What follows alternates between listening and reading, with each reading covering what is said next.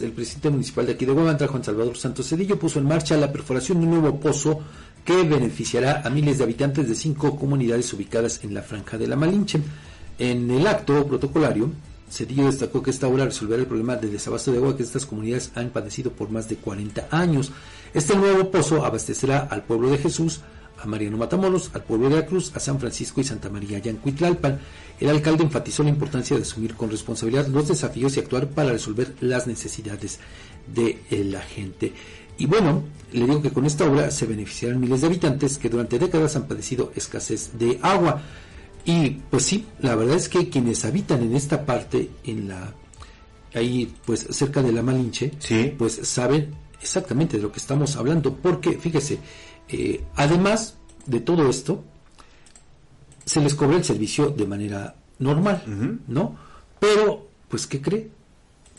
Es bastante irregular. Sí. Y por esta circunstancia es que muchas familias tienen que pagar pipas, fíjese, aparte de lo que pagan por el servicio, porque si no, pues, lo, lo cortan, ¿no? O sea, De todos modos. todos modos lo cortan, ¿no? Sí, sí, es cierto. Eh, no lo tienen todos los días, pero le digo, si no pagan, se los cortan, ¿no? Y sin tomar en cuenta, precisamente, pues todos los días en que carecen de líquido. ¿Cierto? Y aparte tienen que comprar pipas, pipas de agua, De agua. que además pues resulta demasiado caro, Muy caro. costoso. Muy caro, muy caro. ¿no? Cierto. Y, pero le digo, pues ahí también autoridades eh, pues han pasado y pues el tema no les ha importado. Lo que sí también llama la atención es que, bueno, no solamente en esta parte del momento, sino en muchas zonas de- del- del estado, y bueno, me atrevería a decir que hasta el país, el asunto también es que, fíjese, la construcción de vivienda, sobre todo vivienda de interés social, ha crecido de una manera también importante. Desproporcionada.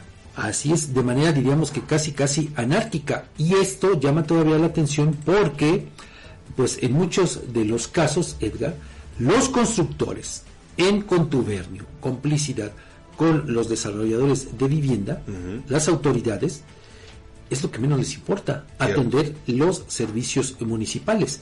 De hecho, hay ahí un procedimiento que se llama municipalización, ¿no? Sí. Que es a través del cual, bueno, pues obviamente la autoridad se compromete, obvio, si tú eh, como promovente de un desarrollo inmobiliario reúnes los requisitos necesarios, Sí. es decir, para que la autoridad esté en condiciones de darte el servicio de agua, de drenaje, de recolección de basura, de alumbrado, etcétera, ¿no? Cierto. Pero, le digo, ¿en cuántos fraccionamientos esto no ocurre? Pero, pues ante la necesidad de la gente, a la autoridad no le queda de otra.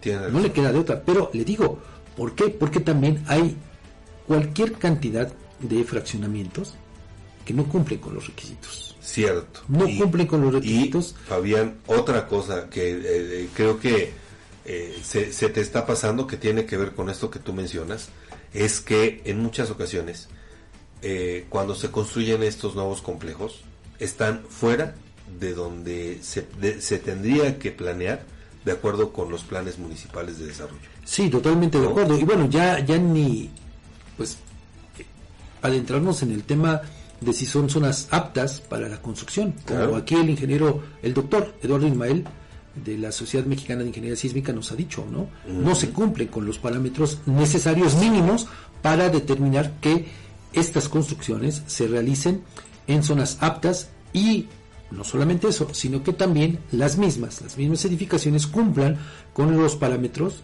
mínimos también que requiere alguna Sí. construcción para evitar o reducir los riesgos, los Sí. impactos en caso de alguna contingencia, pues eh, Así los es. temblores, por ejemplo, tienes, ¿no? tienes razón. Es que es algo que tendría que atenderse ya. Pero, pues bueno, mira. Yo por eso hablo de esa complicidad, Edgar.